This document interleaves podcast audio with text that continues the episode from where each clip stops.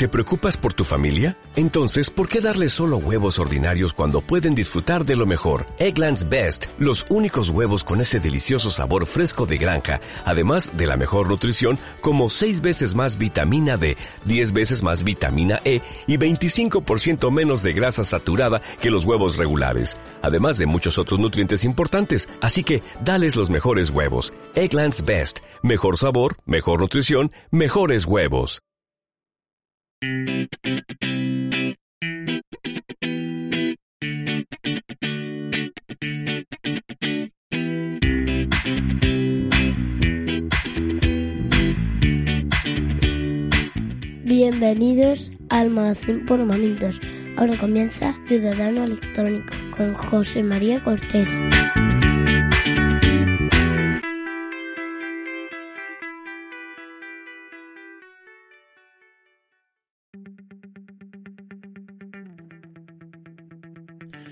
Estás escuchando Ciudadano Electrónico. Este es un podcast sobre DNI, certificado y clave. Un podcast sobre sedes electrónicas y trámites. Un podcast para estar informado de lo que realmente importa. Este es el episodio 37 y voy a hablarte sobre el nuevo sitio web de la Seguridad Social para realizar trámites sin certificado, la nueva sede electrónica del Ayuntamiento de Sevilla, mi reciente charla con algunos responsables de administración electrónica, mis desventuras con el DNI 3.0, aplicaciones contra sitios web, una anécdota personal sobre citas y la indefensión del ciudadano, la inclusión de un nuevo supuesto en la protección a las familias y qué es una sede electrónica homeopática. Ah, y Ciudadano Electrónico ha cumplido tres años.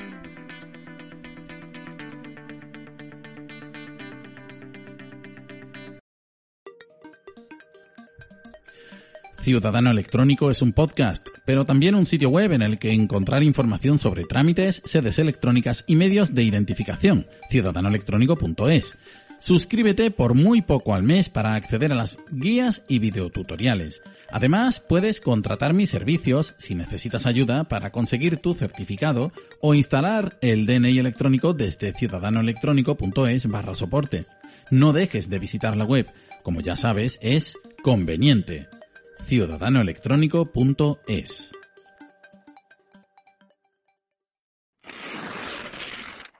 Normalmente esta es una época en que los podcasts están menos presentes en nuestras vidas, ya que las vacaciones nos llevan a disfrutar de otras actividades, así que gracias por estar ahí. Esta frase solo aplica si escuchas el episodio en julio de 2021, de lo contrario no te afecta. 1. La Seguridad Social ha tenido a bien presentar un portal web para permitirnos a los ciudadanos realizar trámites sin certificado. Se trata de un sitio web con diseño similar al de Importas, de fondo blanco y contenido organizado en bloques y tarjetas, y en el que mediante filtros o haciendo búsquedas podemos encontrar ese trámite que queremos realizar. Un procedimiento habitual dentro de este portal implicaría la descarga de un modelo que habría que rellenar y firmar para a continuación subirlo como parte de un conjunto de datos que aportaremos mediante formulario. Por supuesto que esto debe facilitar la realización de trámites al ciudadano, ya que no se requiere certificado, ni DNI electrónico, ni clave. Pero antes de que montes la fiesta que crees que deberías, antes de que tires tu certificado al vacío o guardes tu lector de DNI en un cajón para siempre, presta atención. El nuevo portal no permite realizar todos los trámites sin certificado, pero sí realizar algunos que habían quedado fuera de este tipo de acceso. En ocasiones anteriores he tratado la sede electrónica de la Seguridad Social, la cual dispone de una gran lista de trámites organizados por categorías. Cuando seleccionamos un trámite, se nos despliega un menú con varios botones, que pueden estar activados o no, y que informan de los medios de identificación disponibles para ese trámite. Así, en un trámite que admita todas las posibilidades, tendríamos las siguientes opciones. Certificado electrónico, que permite usar tanto este como el DNI electrónico. Usuario más contraseña. A mi parecer, un modo más para confundir al usuario, ya que se trata de clave permanente. Clave, Acceso a la pasarela clave, donde ya existen las dos opciones anteriores, por eso digo que confunde. Sin certificado, para realizar trámites mediante aportación de datos y cumplimentación de formularios y modelos, y vía SMS para realizar algunos trámites, cada vez más, confirmando la identidad mediante la recepción de SMS. Durante varios años hemos tenido esta sede electrónica como referencia para todos los trámites, hasta que apareció Tu Seguridad Social, la sede electrónica que permite solicitar los permisos de maternidad y paternidad, además de varios más que no voy a repetir ahora. Estos permisos siguen apareciendo en la sede principal de la Seguridad Social, pero cuando quieres realizar el trámite en cuestión, se abre tu Seguridad Social en otra pestaña del navegador. Es decir, que el trámite aparece en dos sedes electrónicas, aunque solo está en una, y requiere sí o sí identificación electrónica. Pero ahora se ha habilitado el acceso al trámite sin certificado en este nuevo sitio web. Sin embargo, no se indica así en la sede principal, donde el acceso sin certificado está sombreado, es decir, desactivado. ¿Ves a dónde quiero llegar? Me parece buena la idea de permitir realizar los trámites eliminando el elemento que más problemas les puede causar a muchos ciudadanos. Pero lo cierto es que para realizar trámites, la Seguridad Social ya dispone de cuatro sedes electrónicas, un portal y un problema con la coherencia con respecto al ciudadano. Ya tengo programada una entrada en el sitio web ciudadanoelectrónico.es sobre este tema. Espero que me hagas llegar tus comentarios.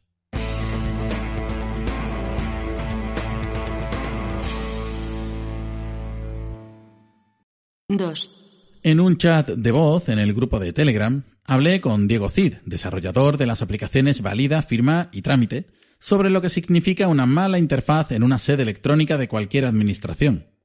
Esto lo hacía un viernes por la tarde, de una semana en que un gran número de noticias se hacían eco de la nueva y flamante sede electrónica del Ayuntamiento de Sevilla. Si llevas tiempo escuchando este podcast, sabrás probablemente que he tenido mis más y mis menos, sobre todo menos, con esta entidad. Una sede electrónica que hasta 2021 pedía como requisitos Windows XP o 7, Firefox 2 o Explorer 7 y Java 16023 no tiene excusa.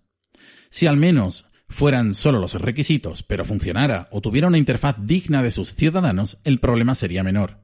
Pero no era así. Mis quejas llegaron al defensor del pueblo, que tras un tiempo que considero excesivamente largo, denominó a la entidad como entorpecedora. Pero mi trámite quedó resuelto por otro canal. Eso no lo arregla el defensor del pueblo. La nueva sede electrónica, a la que entré con cierta desconfianza, presentaba un aspecto renovado y presumía de más de 300 procedimientos disponibles. Para probar hice lo que haría cualquier ciudadano, usar su principal dispositivo, un móvil. Así que inicié la obtención de certificado de empadronamiento. ¿Y cuál fue mi sorpresa cuando encuentro grandes bloques de texto, apenas ningún botón que guíe la vista del usuario hacia el objetivo y un simple enlace para acceder al trámite electrónico? Una vez pulsado, se me requirió la aplicación Autofirma móvil. Para los que no lo sepan, Autofirma tiene de hecho una versión móvil, Incluso la Junta de Andalucía dispone de una versión propia para sus procedimientos más antiguos. Por desgracia no suele funcionar muy bien. Las llamadas del navegador a veces no invocan dicha aplicación y además se actualiza con muy poca frecuencia. Hasta no hace tanto solo permitía importar certificados conectando el móvil por cable al ordenador. Pues falló a la primera. Y dirás que poco aguanté antes de entrar en Furia Berserker. Pero ten en cuenta esto. Hay sedes electrónicas mucho más humildes, con una interfaz mucho mejor diseñada en materia de usabilidad. Y créeme que han tenido tiempo de pensárselo. Estoy pendiente de hacer un pequeño análisis en vídeo, como ya puedes encontrar de otras localidades, y esto tiene un sentido que entenderás más avanzado el episodio. Decía antes que había tenido una charla con Diego Cid a cuenta de interfaces y usabilidad en sedes electrónicas, y él me pedía que considerara el enorme trabajo que no se ve, el back office, y que concretamente ese aspecto en el Ayuntamiento de Sevilla tiene un tamaño y una cantidad de trabajo descomunal. Y así lo hice, lo consideré, durante al menos un minuto.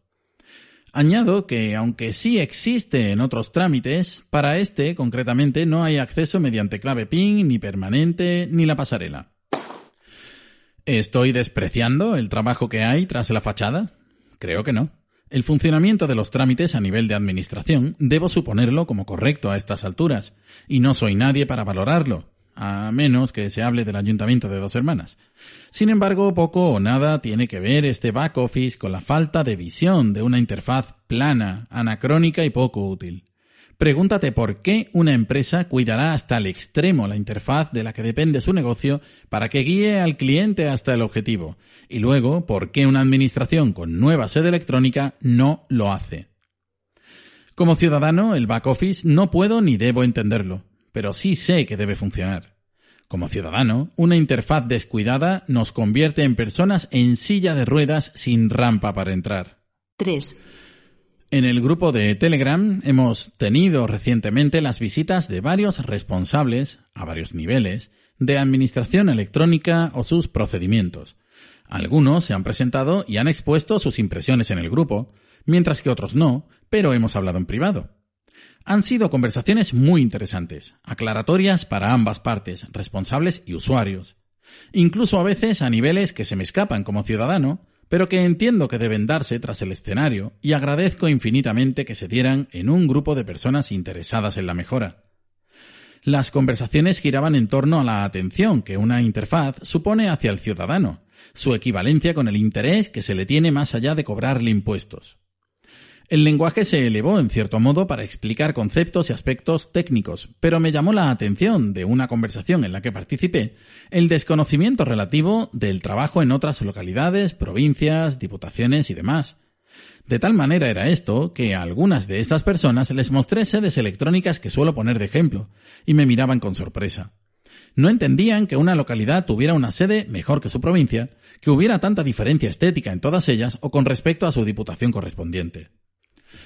Evidentemente, cada organismo es soberano en estas cuestiones y eso ha permitido una fragmentación muy notable en el aspecto y el uso de estas sedes, una falta de coherencia entre sedes de la misma provincia, diferentes maneras de entrar y de funcionar. Esto supone barrera tras barrera para el ciudadano que tiene que aprender a moverse en la sede de su ayuntamiento, de su diputación, autonomía o estado de manera y con métodos diferentes, incluyendo por supuesto Euskadi y su administración electrónica. Algunas de estas personas las he conocido personalmente y hemos podido conversar posteriormente. No puedo desvelar los temas ni a qué entidades se refieren, pero basta decir que tienen que soportar que siga habiendo rémoras en forma de trabajadores que no quieren adaptar su trabajo a las no tan nuevas necesidades de los ciudadanos. Entiendo que piensan así mientras escriben en su Olivetti, se desplazan en caballo y no hacen uso de Internet ni para la banca electrónica.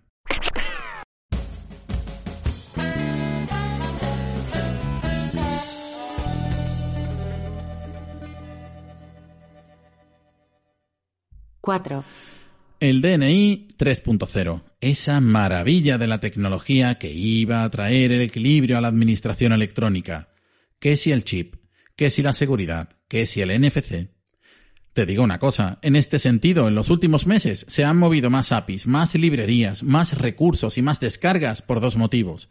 Uno, que han aparecido los nuevos ordenadores de Apple con procesadores Apple Silicon y el sistema oficial para instalar el DNI electrónico dejó de funcionar y la otra el desarrollo en iOS de aplicaciones por parte de Diego Cid, que ha venido empujando fuerte, provocando actualizaciones que espero que pronto puedan tener repercusión. Y tú también deberías esperarlo. Hasta hace unos meses disponía de mi flamante DNI electrónico versión 2.0, aquel que fue vulnerado y que durante un tiempo no se pudo utilizar electrónicamente. Cuando lo rehabilitaron, le pusieron una fecha de caducidad, a partir de la cual no se podrían actualizar sus certificados, y esto hacía necesario pedir cita para obtener una nueva tarjeta con la misma fecha de caducidad y que sería la 3.0 con NFC. En marzo pedí cita y muy pronto lo tuve en mis manos. En aquellas fechas quería grabar un tutorial acerca de la instalación de DNI electrónico en Linux Mint y como iba a tener la nueva tarjeta me dispuse a ello. Tras grabarlo, observé algunos errores con autofirma, Podía identificarme en las sedes electrónicas, pero a la hora de firmar, para mostrar el funcionamiento de la aplicación, no se encontraba el certificado de firma. Mi error fue pensar que se debía a un fallo en el sistema operativo o en la implementación del DNI en el mismo. No podía ser tan complejo. Así que tras unos intentos dejé esa parte del vídeo sin hacer y de hecho no entró en el vídeo final. Por cierto que ese tutorial está disponible bajo suscripción en la web. Pero como soy un poco inquieto y voy probando el DNI en ordenadores, cafeteras, móviles y demás, tardé poco en darme cuenta de que en macOS tampoco podía firmar y que solo me estaba funcionando en Windows. Pensé que podía ser normal, porque estábamos al principio de un nuevo ciclo con esto de los nuevos procesadores para Mac, pero ¿y en Linux?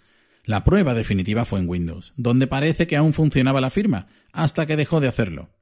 La conclusión es que está estropeado y que lo ha hecho tras dos meses y pico de uso. Ya no hacen los DNI como antes. Digo esto porque el anterior tenía bastante más uso que este, de hecho, años de uso. A modo de nota final, no voy a renovar la tarjeta cuando falta nada y menos para la puesta en marcha definitiva de la versión 4.0. 5. En el Servicio Andaluz de Salud disponemos de un recurso poco conocido, su sede electrónica. Casi todo el mundo hace uso de una infernal aplicación estéticamente reprobable, pero funcional, llamada Salud Responde. Si bien esta aplicación responde a varias de las necesidades de los usuarios, como pedir citas médicas o de enfermería, administrativas o gestiones relacionadas, es solo un arañazo en la superficie comparado con lo que se puede obtener en la web. Hablar de esto con diversas personas de mi entorno, de diferentes estratos sociales, en relación con la tecnología e incluso con aquellos trabajadores de administración electrónica a los que me he referido antes, me ha llevado a pensar que realmente la mayoría de personas prefiere usar una aplicación a un sitio web. Ya sé, Daniel, que me vas a discutir esto, pero en mi experiencia es así. Quizá muchos de los miembros del grupo no lo entendemos del todo porque sí tenemos esa relación con la tecnología o ciertas inquietudes personales en ese sentido, pero lo habitual es ver a personas de todas las edades dirigir las yemas de sus dedos a un icono en la pantalla de su móvil o tablet. Relacionan el servicio con un icono y lo encuentran en una tienda de aplicaciones en la que depositan su total confianza. Cuando quieren obtener cita con su médico, desbloquean su móvil, pulsan el icono y ya. Win, victoria, conseguido el objetivo. Pero cuando mis hermanas me han preguntado, sobre todo a la hora de conseguir cita para la vacuna, les he informado de una alternativa, una nueva aplicación llamada Salud Andalucía, un concentrador de enlaces a sitios web y la propia web. Y les he aconsejado directamente la web, porque al final tienen allí todas las funcionalidades. Si te das cuenta, para llevarte a la web ha habido que crear una aplicación que tiene dentro un enlace, porque lo normal es que la gente use aplicaciones. Para mí tiene mucho sentido como intento proactivo de llevarte al sitio original, pero no deja de ser curioso que haya tres recursos haciendo cosas muy parecidas. La sede electrónica Click Salud dispone de acceso mediante DNI electrónico, certificado y pasarela clave, aunque también permite gestiones sin certificado, como pedir cita, aportando unos datos personales. Es una de las sedes electrónicas que me ha sorprendido para bien, porque carece de un fallo muy común, y es que si dispones de varios certificados instalados en el móvil u ordenador, siempre te permite elegir, siempre. Esto va para Javi Raguenó, que históricamente pedía esto en otras sedes electrónicas. Ya ves, Javi, no siempre vamos a hablar mal. Al igual que iniciativas privadas, Click Salud permite obtener cita, consultar nuestro historial médico, visualizar las imágenes de pruebas diagnósticas, consultar los medicamentos de que disponemos en nuestra tarjeta sanitaria y toda la gestión de vacunación, sea o no COVID. Todo con una interfaz limpia y en casi todos los casos adaptada a la pantalla del móvil. Quizá esto último pueda mejorarse, pero el trabajo que se ha realizado aquí es bastante bueno, siempre hablando de cara al usuario. Pero siguen usando la app. 6. A principios del mes de mayo tenía una cita con mi médico de cabecera, solo para renovar una receta. Evidentemente hice uso de la magnífica sede electrónica Click Salud, que me informaba de que la cita sería telefónica. Mejor, porque así no tendría que perder tiempo ni pedir horas en el trabajo. No se podía saber antes de la pandemia. El caso es que no era la primera vez, ya había tenido varias llamadas con ella, todo bien, más allá de la poca cercanía, pero para renovar una receta tampoco hace falta verse las caras. Llegó el día, la hora convenida y nada. Al día siguiente llamé al centro médico y suerte que tuve porque no es fácil encontrar hueco entre tanta llamada. Me descolgaron a la primera. Expliqué lo que había pasado y me contestaron que probablemente me habían renovado la receta sin llamarme y que por favor me dirigiera a mi farmacia con la tarjeta para comprobarlo. Spoiler. En la farmacia me dijeron que ni sombra de la receta. Además, yo estaba receloso de esto, porque como ya te he explicado antes, en el sitio web ClickSalud puedo verificar que mis recetas están renovadas, el intervalo de fechas en que la receta tiene validez, y a partir de qué día puedo retirar un envase o dosis, y allí no había nada. Ya no me cogían el teléfono y tuve que esperar otro día más. Al cabo de dos días conseguí comunicar con ellos. Comenté el tema incluyendo el resultado de la llamada anterior.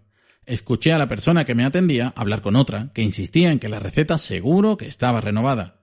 Tras un momento de silencio, me pidieron si sería tan amable de esperar cinco minutos y me llamaban de nuevo, a lo que accedí. A los pocos minutos me llamaron para decirme que ya la tenía renovada y que no, que no se había realizado esta operación cuando me lo dijeron. Di las gracias y colgué. Ahora viene cuando analizamos esto en clave de ciudadano electrónico y de ciudadano simplemente hice uso de la sede electrónica para reservar una cita que ya me anticiparon que sería telefónica, y no se respetó.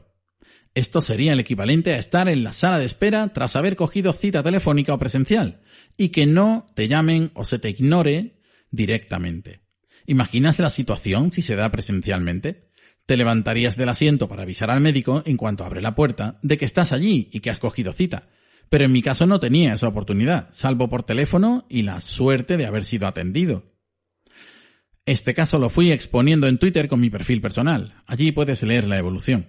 Un compañero podcaster y oyente me aconsejó ir presencialmente al centro médico, a lo que me negué, ya que había hecho uso de una plataforma que con bastante probabilidad no habrá sido barata, y que en la ley se indica que debo ser atendido igual que si estuviera allí, Además, me identifiqué con certificado, razón por la cual mi cita es trazable y demostrable en caso de tener que hacerlo. Y así fue, a veces no funcionan los procedimientos y hay que moverse. A veces tampoco las personas cumplen, por descuido, error humano o fallos en el sistema, y hay que quejarse.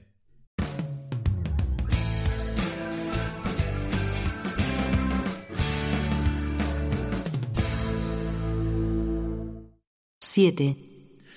Dentro de la figura de la familia numerosa, se pretende incluir de aquí a final de 2021 o principios de 2022 el supuesto de familia monoparental con dos hijos. Es una buena noticia en tanto este caso se da en la sociedad y requiere de atención por parte de la Administración. Esta noticia ya aparecía en el boletín, en la edición de principios de junio, y a finales no debería ser ya una noticia. Pero no la expongo aquí por eso. La noticia indica que se tratará este caso como familia numerosa. La protección a las familias es un conjunto de medidas que están contempladas en la ley para reducir las cargas en determinados supuestos. Históricamente, se conoce desde siempre como protección a las familias numerosas, pero la familia numerosa clásica es aquella con tres o más hijos, y me consta de un gran número de personas que desconocían que se incluye una gran variedad de casos. Y es que el nombre induce error no es un malentendido por parte del ciudadano, no es una interpretación, no es un elevado lenguaje legal poco accesible por nosotros, el pueblo vil. Es una denominación que ya no aplica. Para que las mejoras y las ayudas lleguen a los ciudadanos es necesario que se entiendan sus nombres, que haya intención real de que se entiendan. Porque una denominación inadecuada es literalmente un obstáculo para que pueda darse a conocer. Y esa es la clave dar estos recursos a conocer, no dejarlos en un limbo del lenguaje que está acorde con la ley, pero no con la realidad. Iremos sobre eso más tarde, como también he indicado cuando hablaba de la sede electrónica del Ayuntamiento de Sevilla.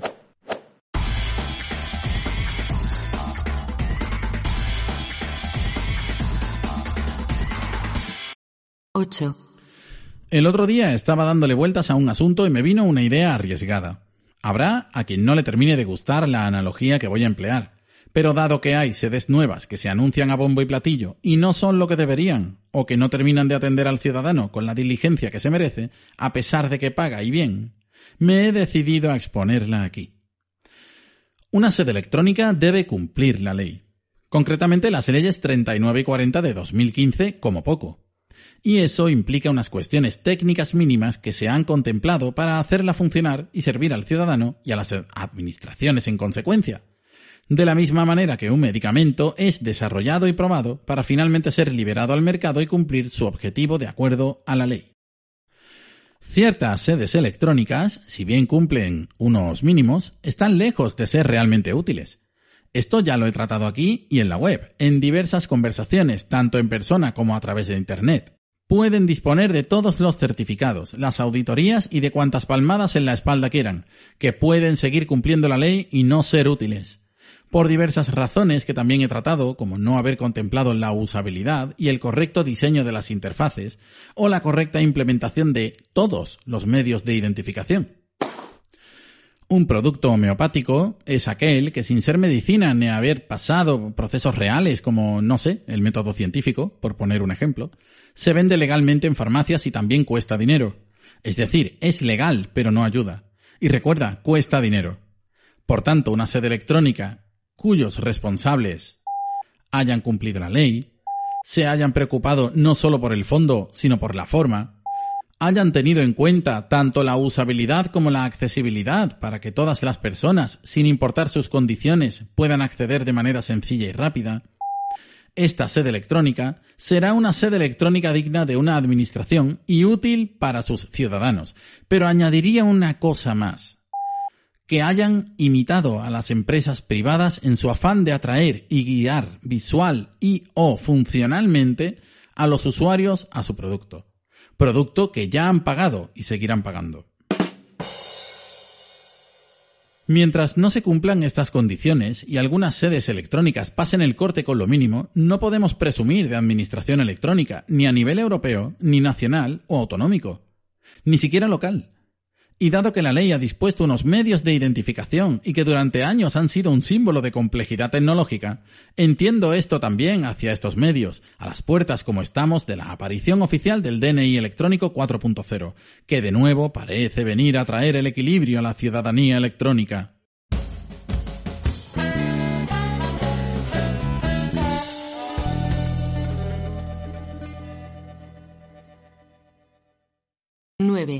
Ciudadano Electrónico ha cumplido tres años.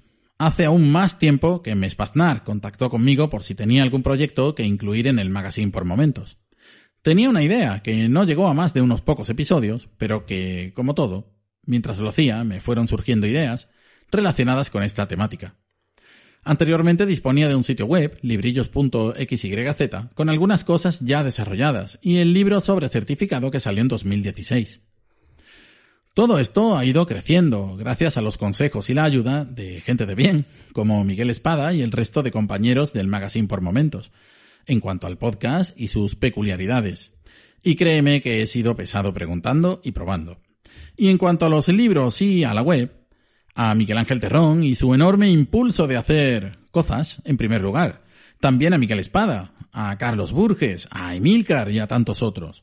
A todos ellos les doy las gracias, pero no puedo dejar de agradecer a los oyentes como tú, que están ahí en cada episodio dando feedback de cada entrada de la web, de cada episodio y cada boletín semanal. Por personas como tú existen podcasts como este.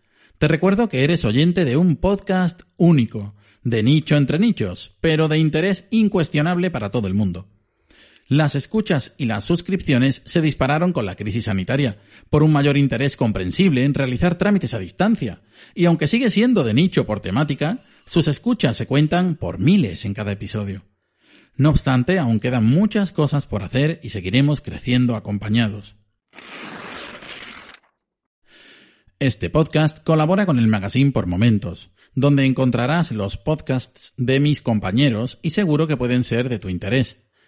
Te animo a pulsar sobre el enlace que dejo en las notas y a que pruebes. Tienes los enlaces a estos temas en las notas y te agradezco el tiempo que has dedicado a escuchar este episodio. Te deseo un feliz verano y si eres podcaster, graba en agosto.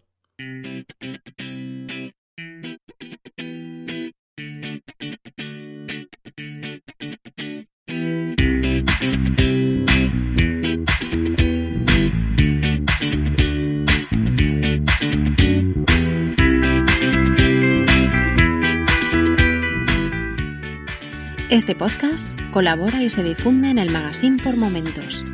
Si te gusta este programa y lo escuchas desde la plataforma o la aplicación de iVoox, te pedimos que le des al botón me gusta que acompaña este audio. Si lo haces desde otra plataforma y también quieres, puedes hacerlo buscándonos en iVoox.com.